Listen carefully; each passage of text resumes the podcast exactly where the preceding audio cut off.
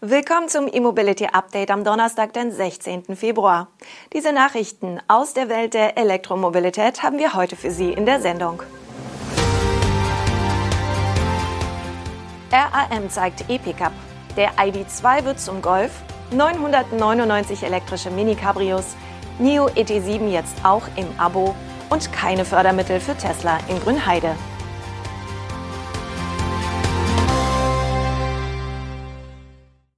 RAM Truck hat anlässlich des Super Bowls die Serienversion seines elektrischen Pickups gezeigt, den RAM 1500 Revolution. Dieser soll schon im nächsten Jahr in den USA auf die Straße kommen. Gegen eine erstattungsfähige Gebühr von 100 Dollar kann das Fahrzeug ab sofort vorbestellt werden. Kunden, die sich auf die Warteliste setzen lassen, sollen zudem Zugang zu exklusiven Informationen erhalten. Ein klarer Vorteil, denn mit technischen Details hält der Hersteller noch hinterm Berg. Bislang war man davon ausgegangen, dass der Pickup auf der reinen E-Plattform SDLA Frame aufbauen wird. Ob das am Ende auch so ist, bleibt abzuwarten. Denn der neue Pickup könnte tatsächlich eine Elektroversion des Verbrennermodells werden. Im Werbespot beim Super Bowl war zu sehen, dass einige Karosserieteile vom Verbrenner stammen. Auch die Front des Pickups und der Innenraum erinnern stark an den aktuellen 1500 Pickup mit Benzinmotor. In dem humorvollen 60 Sekunden Clip waren übrigens vor allem Paare zu sehen, die sich über die fehlende Reichweite von E-Autos besorgt zeigten. Der Pickup selbst wurde nur kurz gezeigt. Der für 2025 geplante Elektrokleinwagen von VW soll voraussichtlich ID Golf heißen und nicht wie geplant ID2. Das berichtet das britische Magazin Autocar. Für den Namen Golf wäre das ein Back to the Roots, denn der ID Golf soll wohl nur rund vier Meter lang werden. Damit wäre er etwa 30 cm kürzer als der ID3 oder der aktuelle Golf 8 mit Verbrennungsmotor.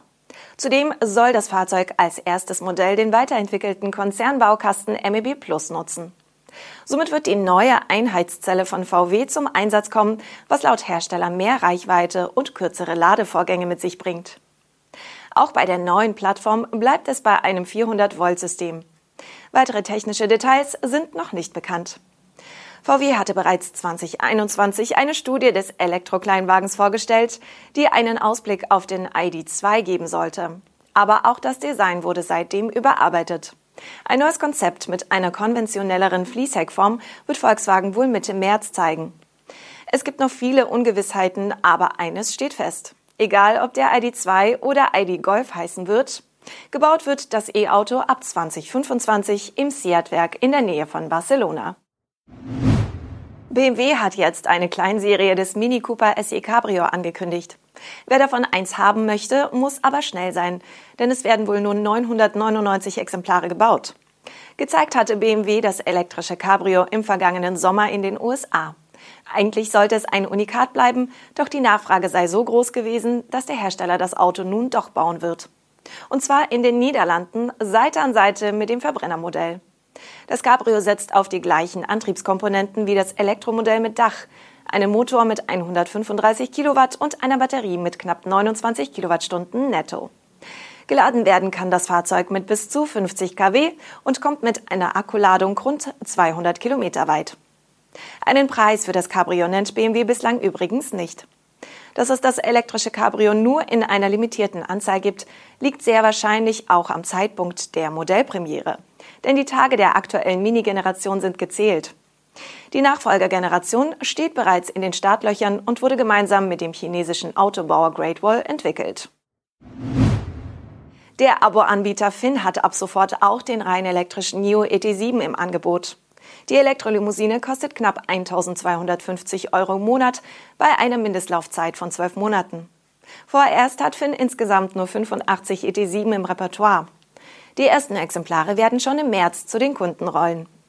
Den NIO gibt es mit zwei Batteriegrößen, mit einer Kapazität von 75 oder mit 100 Kilowattstunden. Die Reichweiten liegen dementsprechend bei rund 450 und 580 Kilometern, wobei das Modell mit der größeren Batterie natürlich etwas teurer ist.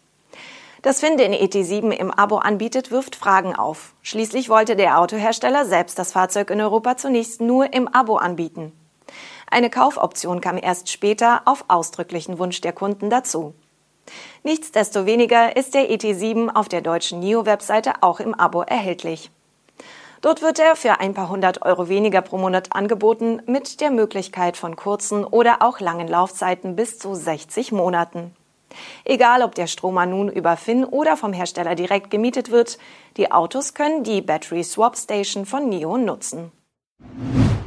Nach Angaben der Berliner Zeitung hat Tesla bislang noch keine Fördergelder für sein Fahrzeugwerk in Grünheide erhalten.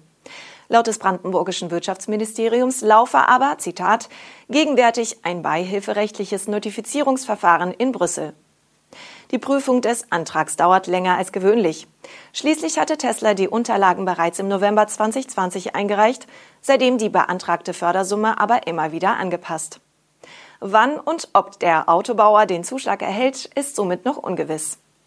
Für die Batteriefertigung in Grünheide verzichtet Tesla bekanntlich auf EU-Gelder. Obwohl etwas mehr als eine Milliarde Euro in Förderungen beantragt wurde, war Tesla mit den Förderbedingungen nicht ganz einverstanden. Generell verschiebt sich die Eröffnung des Batteriewerks in Grünheide, sodass Tesla zunächst den Fokus auf seine Texas-Fabrik legt. Für die Fabrik in den USA wird der Hersteller voraussichtlich umfangreiche Subventionen erhalten. Wir werden über weitere Entwicklungen hier berichten.